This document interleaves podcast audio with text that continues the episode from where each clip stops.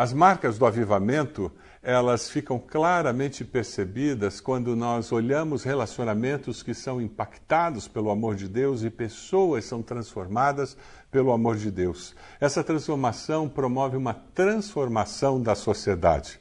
Quando olhamos a vida de Paulo, encontramos Paulo na beira de um rio com seus companheiros, começam a conversar com algumas mulheres que estavam ali, e nós encontramos no livro de Atos, capítulo 16, o registro da primeira conversão na Europa. Nós encontramos Lídia, ela se converte porque pessoas estabeleceram relacionamentos com aquelas mulheres que estavam à beira do rio.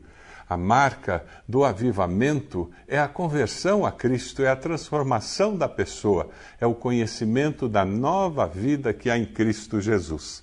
Atos 16, versículo 13 a 15, nós encontramos assim: Uma das que ouviam era uma mulher temente a Deus chamada Lídia, vendedora de tecido de púrpura da cidade de Tiatira.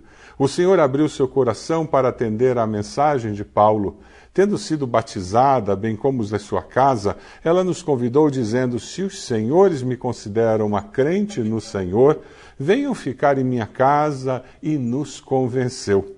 Ela morava em Tiatira ou Neápolis, que hoje é chamada de Cavala, na Grécia.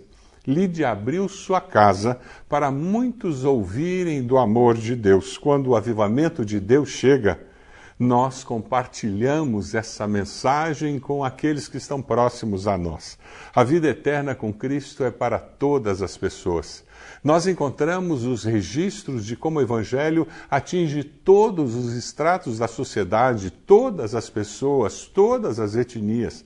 É incrível porque nesse capítulo nós encontramos Lídia, que era uma empresária, uma mulher da alta sociedade, sendo atingida e alcançada pelo amor de Deus. Depois nós vamos encontrar uma escrava o nível mais pobre daquela sociedade sendo alcançada pelo mesmo amor de Deus. E vamos encontrar alguém da classe média, o carcereiro. E ele foi alcançado pelo mesmo amor de Deus e toda a sua família foi alcançada pelo poder de Deus. A vida eterna com Cristo não tem preconceitos. Transforma todos os estratos da sociedade. Aleluia! Precisamos nos relacionar com todas as pessoas todas as etnias, todos os níveis sociais, culturais. Por quê? Porque todo ser humano precisa da salvação que há em Cristo Jesus. Você tem relacionamentos com pessoas diferentes, de diferentes nível, nível cultural, diferente nível social que você. Você procura relacionar-se com as pessoas e compartilhar a sua fé em Cristo Jesus. Nós vamos aprender um pouquinho com as experiências de Paulo e ver como nós podemos nos relacionar com pessoas diferentes e levar a esperança que há em Cristo Jesus. Ali no capítulo 16 de Atos, versículos 16 a 18, nós vamos ver avivamento no relacionamento promovendo libertação. O texto bíblico nos diz: certo dia, indo nós para o lugar de oração, encontramos uma escrava que tinha um espírito pelo qual predizia o futuro.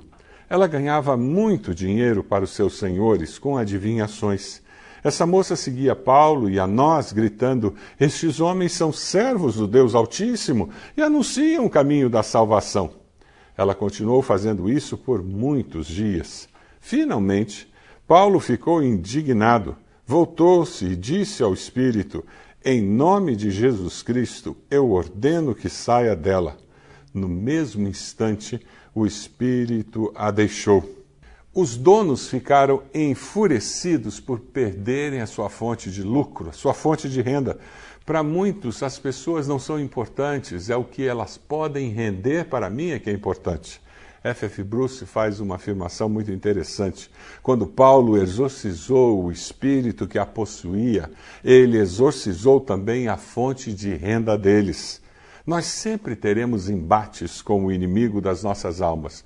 Não pense que não falar dele, não pensar nele, faz com que ele não tente influenciar a sua vida. Durante anos eu pensei nisso, que quanto menos eu falasse no diabo, quanto menos eu pensasse no diabo, menos ele influenciaria e ele viria na minha direção. Ilusão mentira satânica. Talvez você tenha esse tipo de pensamento e se você fica assim vulnerável aos ataques e ao engano do inimigo na sua vida.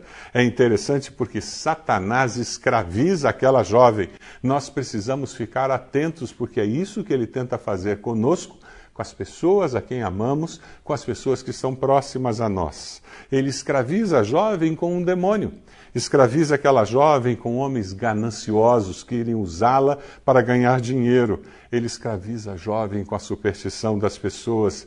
Hoje, Satanás está escravizando jovens, escravizando pessoas com um namoro que não é um namoro que segue o coração de Deus escraviza jovens, escraviza homens e mulheres com amantes, com adultério, com amigos que os levam para as drogas. Ah, Satanás escravizava os donos da escrava com o lucro fácil, com o poder que eles conseguiam. Hoje, ele continua escravizando homens e mulheres com a popularidade, a necessidade de aceitação, de ter muitos likes e muitas visualizações na internet. Ele escraviza com a necessidade de prazer e mais prazer e mais prazer. Ele escraviza as pessoas daquele tempo do relato bíblico com o medo do oculto, com a superstição, com as falsas revelações que aquele demônio dava através daquela jovem. Hoje ele faz a mesma coisa, através de falsos profetas, falsas religiões e superstições. O diabo veio matar, roubar e destruir. Se você não fica esperto, atento, se você não é protegido pela armadura de Deus, você se torna vulnerável aos ataques do inimigo. Paulo foi muito claro e disse: em nome de Jesus, eu ordeno que saia dela, sem grandes cenas, sem grande teatro, sem muita conversa. E é assim que você deve tratar. Pessoas que manifestam uma demonização perto de você. Pessoas que manifestam uma ação demoníaca, algo que não vem de Deus. É assim que você expulsa um demônio. Em nome de Jesus, saia daqui. Quando você se sentir oprimido, quando você sentir uma ação demoníaca atacando você, você pode dizer isso em nome de Jesus, saia daqui. E você experimentará a libertação em nome de Jesus. No mesmo instante, o relato bíblico diz que o Espírito deixou. Quando você expulsar algum espírito de alguma pessoa, Faça de tudo para que aquela pessoa confesse a Jesus como Senhor e Salvador. Há vários anos atrás, quando nossa igreja ainda estava lá na Gago Coutinho, um dos vizinhos veio me chamar dizendo que alguém da sua família estava endemoniado. Eu fui até aquela casa, pedi a alguns irmãos que estivessem orando durante aquele tempo, e cheguei naquela casa e, para minha surpresa, um dos membros da família estava realmente endemoniado. Já tinha quebrado muita coisa naquela casa. E depois de alguns momentos de luta espiritual, nós conseguimos expulsar aquele demônio. Sentei com aquela pessoa, com aquela família e conversamos sobre a necessidade deles tomarem uma decisão ao lado de Jesus para que o sangue de Jesus limpasse os seus pecados. E foi a única vez na minha vida que eu ouvi alguém dizer não. Fui embora para casa frustrado. Algumas semanas depois, a mesma pessoa veio me chamar porque de novo o demônio tinha manifestado. E eu fui lá e expulsei de novo aquele demônio. Eu alertei aquelas pessoas: se vocês não tomarem uma decisão agora ao lado de Cristo, não me chamem mais porque isso vai continuar acontecendo. E impressionante como aquelas pessoas não queriam tomar uma decisão ao lado de Cristo, elas não queriam nada a ver com Jesus, elas só queriam a libertação. E existem pessoas que são assim, elas querem se livrar das consequências do pecado, mas elas não querem abandonar o pecado. Elas querem se livrar da destruição que o pecado traz na sua vida, a obra de Satanás traz na sua vida, mas elas não querem abrir mão do prazer e dos benefícios que, que o pecado traz. Quem sabe você precise dizer agora para Deus: Deus, eu abro mão de tudo isso, eu entrego a minha vida ao Senhor. Eu quero que Jesus seja Senhor da minha vida. Nós temos em nossa igreja um ministério de aconselhamento e libertação. Se você precisa de libertação, venha nos procurar. Nós queremos ajudar você. Durante a minha vida, tantas experiências eu tive de pessoas que foram libertas e tomaram uma decisão ao lado de Jesus e nunca mais aquele espírito teve lugar na sua vida.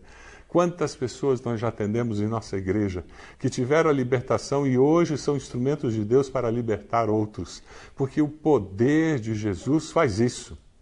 E quando a pessoa é liberta, normalmente não apenas a pessoa que foi liberta está ansiosa para entregar-se a Cristo, mas todos aqueles que estavam presentes e viram aquela manifestação clara do poder de Jesus estão dispostos a aceitar o Senhor Jesus. Venha participar da nossa classe de aconselhamento e libertação, venha participar do processo de libertação em nossa igreja, uma classe do CFI discipular que abençoará a sua vida, um ministério em nossa igreja que eu tenho certeza que abençoará a sua vida. 1 João 5,19 diz: Sabemos que somos de Deus e que o mundo todo está sob o poder do maligno. Você sabe que é de Deus? O mundo está sob o poder do maligno. Muitas pessoas são guiadas por valores que não são de Deus. Você é escravo de superstições? Você é escravo dos seus medos? Você é escravo de alguma pessoa? Você é escravo da popularidade, escravo da necessidade de aceitação, escravo do prazer? Um coração avivado pelo Espírito de Deus é liberto de tudo isso. Você deseja encontrar liberdade e vitória em Cristo? Esse é o meu apelo. Você deseja que Deus faça uma obra na sua vida? O avivamento nos relacionamentos promove vitória nas lutas, eu sei que você pode, junto com o povo de Deus, junto com o Senhor, encontrar vitória nas lutas na sua vida. Foi o que aconteceu com o apóstolo Paulo, com pessoas que estavam próximas a ele.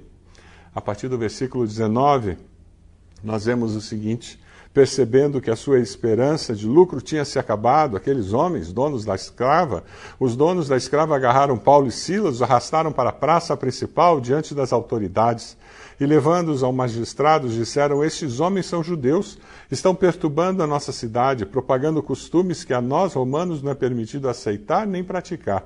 A multidão ajuntou-se contra Paulo e Silas, e os magistrados ordenaram que se lhes tirassem as roupas e fossem açoitados, injustamente acusados, com mentiras, usaram o antissemitismo que existia na cidade para que eles fossem açoitados, fossem presos. Eles foram presos sem julgamento. Eu me lembro de Jesus falando em Mateus 5, 11, 12: Bem-aventurados serão vocês quando por minha causa os insultarem foi o que aconteceu com eles, os perseguirem e levantarem todo tipo de calúnia contra vocês. Foi o que aconteceu com eles. Alegrem-se, regozijem-se, porque grande é a sua recompensa nos céus, pois da mesma forma perseguiram os profetas que viveram antes de vocês. Assim como aconteceu com Paulo, com seus companheiros ali, isso acontece nos dias de hoje. Talvez tenha acontecido com você recentemente. Isso acontece com irmãos nossos ao redor do mundo que sofrem perseguição, que correm risco de vida para encontrar-se e cultuar a Deus, para fazer o que nós estamos fazendo aqui, prestando culto ao Senhor. Veja esse vídeo e deixe Deus falar ao seu coração.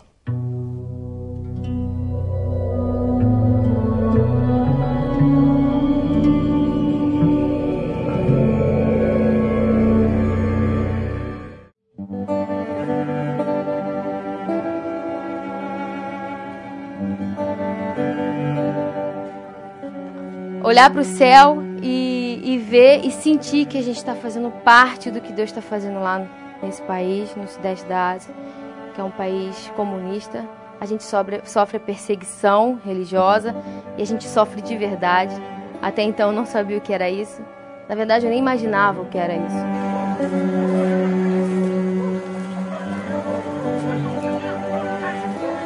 O evangelho lá é proibido porque o governo acredita que as pessoas que se converterem, as pessoas que seguirem ah, ao cristianismo, eles vão se revelarem contra o governo. Eles acreditam que eles vão perder o domínio do povo que eles têm. porque o governo lá tem domínio de tudo.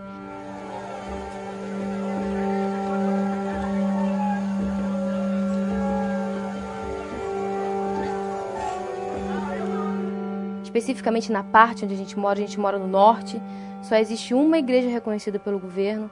Essa igreja só é reconhecida pelo governo porque ela tem uma série de restrições, coisas que não podem ser ditas, como por exemplo a ressurreição de Cristo, a segunda vinda de Cristo, vida eterna, coisas que não podem ser ditas nessa igreja. E tem as igrejas que são as igrejas perseguidas, são as igrejas escondidas, as igrejas que o governo não pode saber que existem.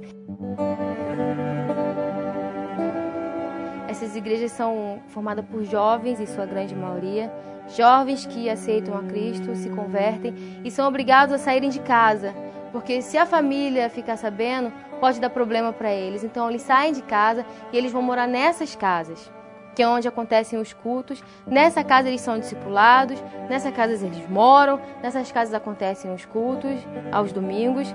Os cultos, o horário dos cultos é, é diferente, o horário do culto é 9 horas da noite porque é o horário onde rua, as, as ruas estão mais vazias e não tem perigo da gente aparecer por lá. A gente canta junto, a gente ora junto, a gente ouve os testemunhos. E é muito comum ouvir o testemunho de jovens, jovens convertidos, que ao voltarem para casa, ao, ao compartilhar de Cristo com os familiares ou com as crianças dos vilarejos, são presos. Então, nesses espaços, a gente pode abrir o nosso coração, a gente pode compartilhar e, principalmente, a gente pode pedir a Deus que nos ajude a viver diante disso tudo e pedir a Deus que retire de nós todo medo, porque é Ele que faz a obra. A gente tem casos de, de pessoas que, eu particularmente, uma amiga minha, que eu já estava com bastante contato com ela e a gente já estava bem próxima e já estava pensando, é agora, é agora que eu vou compartilhar o evangelho com ela. E eu ouvi claramente Deus falar: Não, não é agora, Paulinho, espera.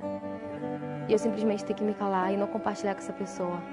E já é outro caso de pessoas que a gente pensa assim: não, esse não. Esse é bem ligado ao governo. Esse não pode nem sonhar o que a gente está fazendo aqui. Esse não pode nem imaginar que nós somos cristãos. E Deus falar: é para ele, prega para ele. É ele nesse momento, é ele que eu quero que ouça a minha palavra. E a gente com muito medo e pregar o evangelho de Deus e a gente vê corações sendo quebrantados, vidas sendo mudadas.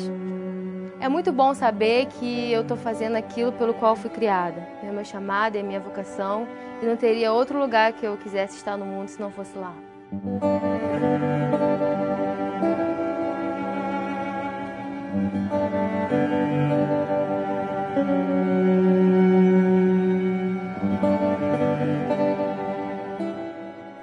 Nossos missionários da Junta de Missões Missionárias da Convenção Batista Brasileira estão espalhados pelo mundo, apoiando esses irmãos e irmãs que sofrem perseguição nos países menos alcançados do mundo. Suas ofertas para missões durante esse trimestre estão sendo enviadas diretamente para apoiar o trabalho desses irmãos nesses lugares. Entregue uma oferta especial, entregue uma oferta e ela será enviada para apoiar esse tipo de obra missionária que apoia irmãos e irmãs que sofrem perseguição, correm risco de vida para ler a Bíblia, para reunir-se, para cultuar a Deus, correm risco de vida para discipular um novo crente, para evangelizar alguém. Versículo 23 diz que depois de serem severamente açoitados, eles foram lançados na prisão. O carcereiro recebeu instrução para vigiá-los com cuidado Tendo recebido tais ordens, ele os lançou no cárcere interior e lhes prendeu os pés no tronco. Ao enfrentar a crise, você pode decidir: eu vou amargar ou eu vou melhorar. Indiferente durante a crise, ninguém fica. Como você reage quando uma crise inesperada surge na sua vida? Quando você se sente injustiçado, como você reage? Você amarga ou você melhora? Você busca a Deus? Você depende ainda mais de Deus no meio de uma crise? Indiferente, ninguém fica. É interessante porque, lendo algumas coisas com relação à reação de pessoas no meio da crise, como as pessoas vivem e transformam o ambiente onde elas vivem, eu encontrei uma referência de um poeta muito conhecido nosso, Carlos Drummond de Andrade. E esse grande poeta brasileiro, ele escreve um texto, Almas Perfumadas. Eu queria ler para você esse texto. Esse texto começa assim: Tem gente que tem cheiro de passarinho quando canta, de sol quando acorda, de flor quando ri. Ao lado deles, a gente se sente no balanço de uma rede que dança gostoso numa tarde grande, sem relógio e sem agenda. Ao lado delas, a gente se sente comendo pipoca na praça, lambuzando o queixo de sorvete, melando os dedos com algodão doce da cor mais doce que tem para escolher. O tempo é outro e a vida fica com a cara que ela tem de verdade, mas que a gente desaprende de ver. Tem gente que tem cheiro de colo de Deus, de banho de mar quando a água é quente e o, sol é, o céu é azul. Ao lado delas, a gente sabe que os anjos existem e que alguns são invisíveis. Ao lado delas, a gente se sente chegando em casa e trocando o salto pelo chinelo, sonhando a maior tolice do mundo com o gozo de quem não liga para isso. Ao lado delas, pode ser abril, mas parece manhã de Natal do tempo em que a gente acordava e encontrava o presente do Papai Noel. Tem gente que tem cheiro das estrelas do céu, acendeu no céu e daquelas que conseguimos acender na terra. Ao lado delas, a gente não acha que o amor é possível, a gente tem certeza. Ao lado delas, a gente se sente visitando um lugar feito de alegria recebendo um buquê de carinhos, abraçando um filhote de urso panda, tocando com os olhos os olhos da paz. Ao lado delas, saboreamos a delícia do toque suave de sua presença, soprando o nosso coração.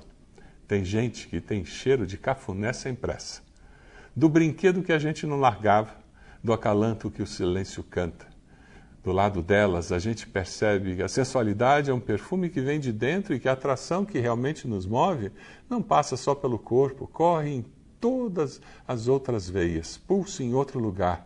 Ao lado delas, a gente lembra que no instante em que rimos, Deus está conosco, juntinho ao nosso lado. E a gente ri que nem menino arteiro. Tem gente, como você, que nem percebe como tem a alma perfumada e que esse perfume é dom de Deus. É interessante porque segundo Coríntios, capítulo 2, versículo 15 diz: "Porque para Deus somos o aroma de Cristo entre os que estão sendo salvos e os que estão perecendo."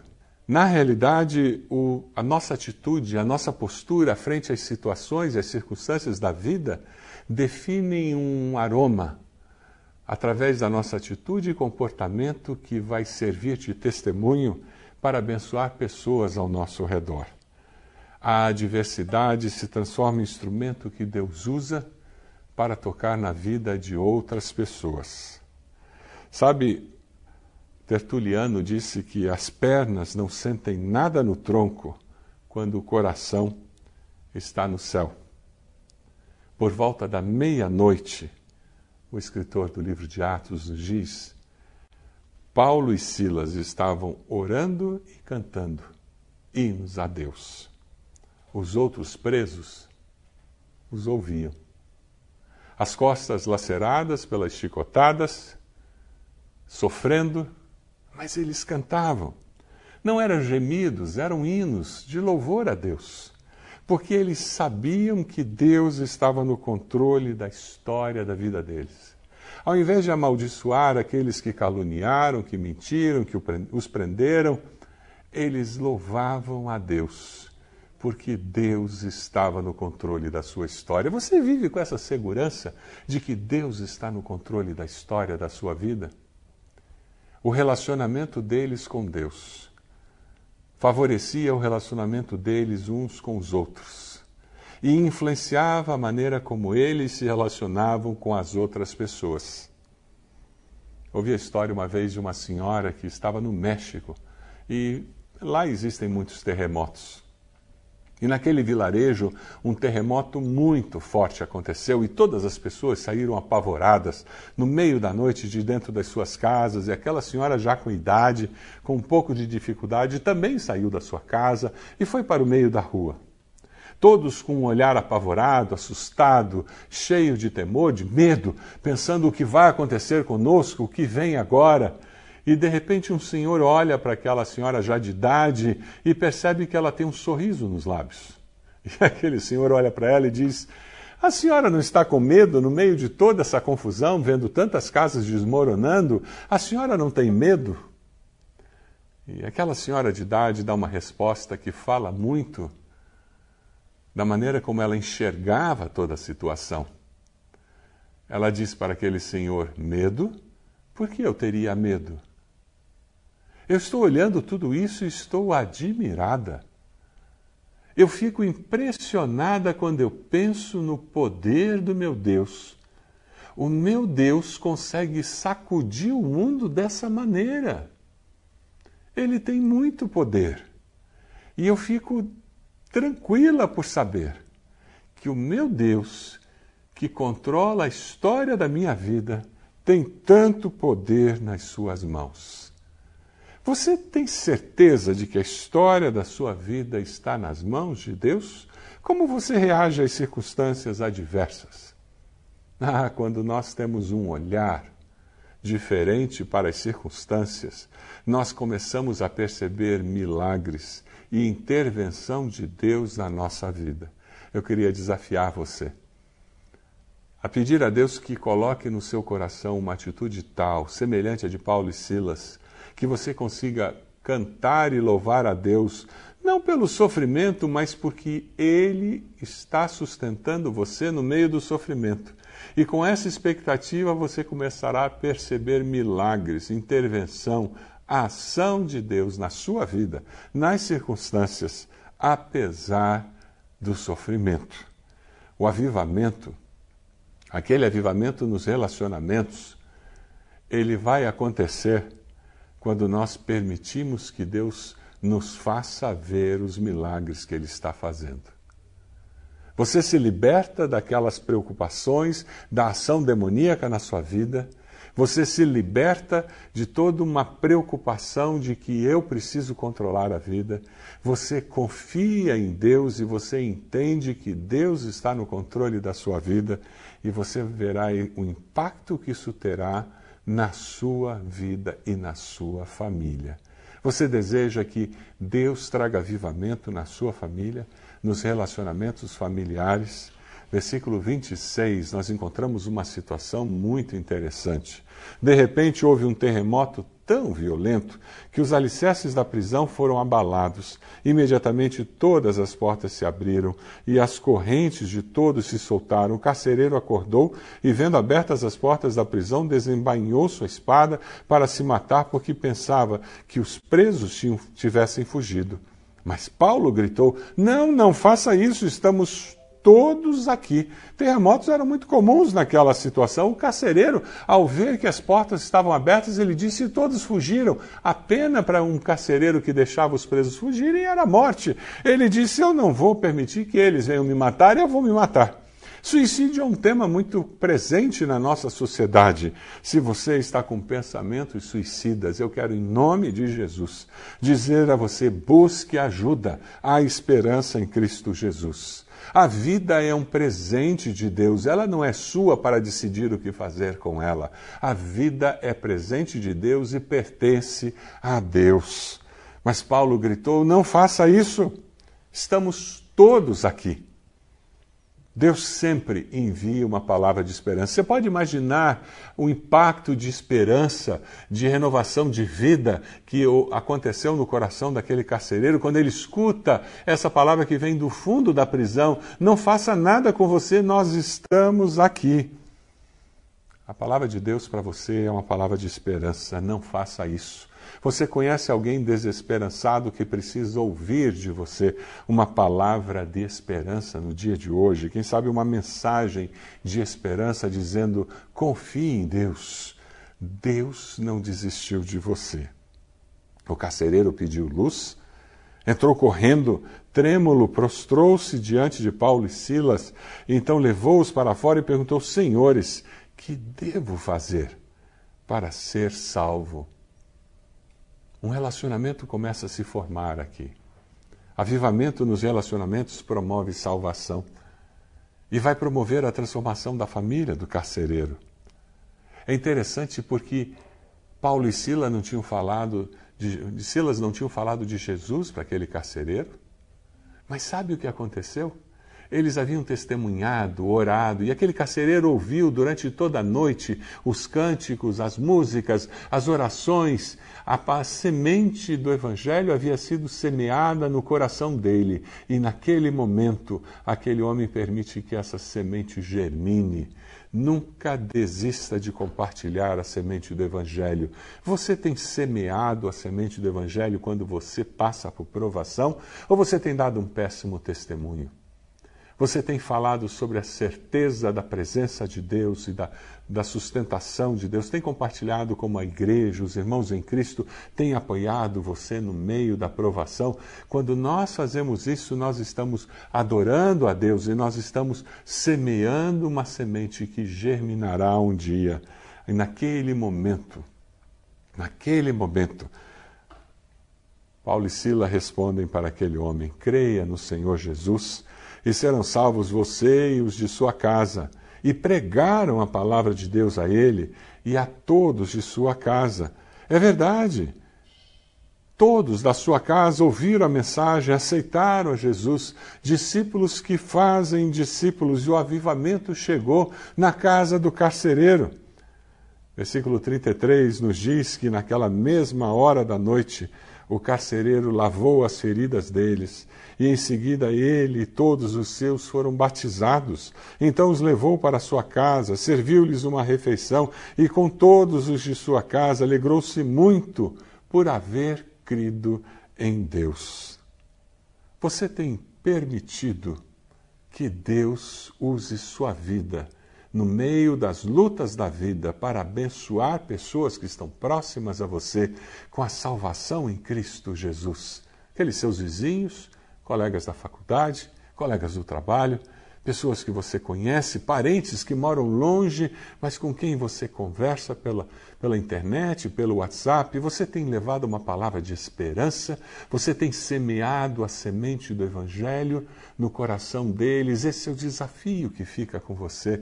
Quem sabe você está como carcereiro, sem esperança, e você tem ouvido essa palavra, e hoje é o dia de você dizer: hoje é o dia da salvação, hoje, hoje é o dia para crer em Cristo Jesus. Hoje Hoje é o dia para ser batizado. Hoje é o dia para me identificar com a fé cristã, como eu nunca me deixei identificar antes. Você já creu e se arrependeu dos seus pecados? Você já foi batizado, confirmando a sua fé?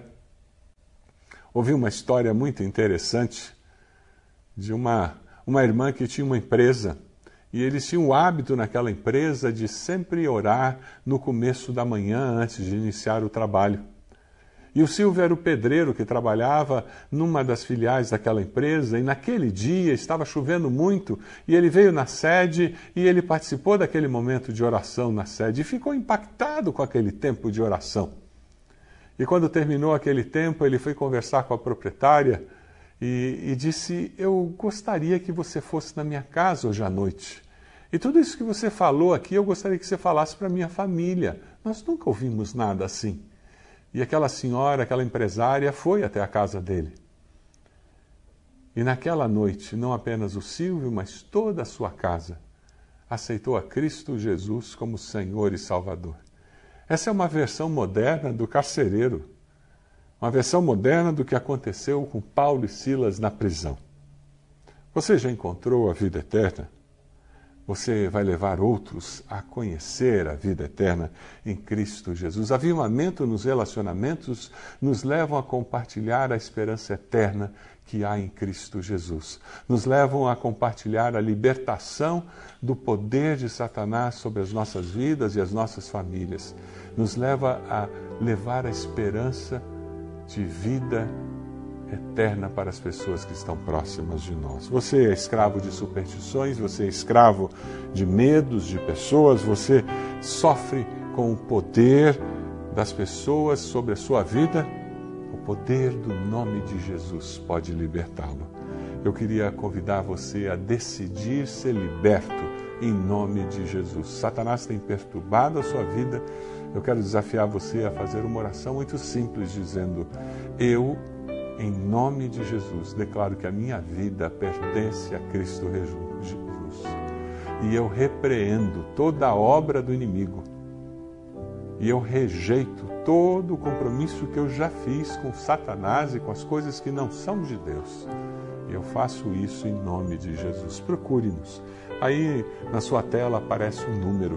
Nós gostaríamos de entrar em contato com você para ajudá-lo nesse processo de libertação. Entre em contato conosco e nós vamos apoiar você para que você experimente um processo de libertação que vai abençoar a sua vida e abençoar a sua família. Eu reconheço o mover sobrenatural de Deus na minha vida e na minha família. Você reconhece isso? Eu quero que você diga para Deus: Deus, eu sou grato. Com o coração cheio de gratidão, diga a Deus: muito obrigado, porque o Senhor tem feito maravilhas na minha vida. Entre em contato conosco e diga por que você reconhece o mover sobrenatural de Deus na sua vida. Conte-nos as bênçãos que Deus tem derramado. Nós queremos louvar a Deus junto com você. Eu confesso Jesus como meu Senhor e Salvador. É essa a sua decisão? Entre em contato conosco, nós queremos ajudá-lo nessa caminhada com Cristo Jesus, essa coisa incrível que é tomar uma decisão ao lado de Cristo, como aconteceu com Lídia, como aconteceu com aquela escrava, como aconteceu com o carcereiro e com a sua família. Nós queremos nos unir com você e abençoar a sua vida nessa jornada. Eu decido ser batizado, é essa a sua decisão hoje? Faça isso, entre em contato conosco. Eu vou falar do amor de Deus porque eu quero avivamento nos meus relacionamentos. Eu quero não apenas me relacionar com as pessoas, mas eu quero que a presença, o poder do Espírito de Deus seja manifestado em cada um dos meus relacionamentos. Eu quero orar por você. Você pode orar comigo? Dê a mão para a pessoa que está próxima a você. Se você está sozinho em casa, faça assim com as suas mãos e com esse gesto você estará dizendo: Eu estou unido, eu estou unida com o povo de Deus espalhado por vários lugares, nesse momento orando ao Senhor. Senhor amado, nós te damos graças porque o Senhor vem e o Senhor se manifesta, o Senhor com poder, o Senhor intervém nos nossos relacionamentos, o Senhor aviva as nossas vidas, e é isso que nós queremos que com o teu Espírito Santo o Senhor transforme a nossa maneira de viver, de nos relacionarmos com as pessoas. Ó Deus, quando as circunstâncias se tornarem adversas, nós queremos melhorar, confiar no Senhor, queremos nos tornar pessoas melhores, nós queremos ver o Senhor agindo no intangível intangível, no impossível. Nós queremos, ó Deus, que Satanás seja afastado de todo e qualquer relacionamento nosso. Nós queremos que as obras dele sejam destruídas em nome de Jesus. Ó Deus amado, nós oramos que o teu Santo Espírito nos dê percepção de quando nós estivermos dando espaço para que Satanás venha influir intervir nas nossas decisões e nas nossas vidas. Abençoa-nos, Senhor. Abençoa aqueles que estão tomando uma decisão ao lado de Jesus. Aqueles que estão decidindo seguir a Cristo através do batismo, confirma com teu Santo Espírito. Essa é a nossa oração, em nome de Jesus. Amém. Deus abençoe você, Deus abençoe sua vida e avive o seu coração e os seus relacionamentos.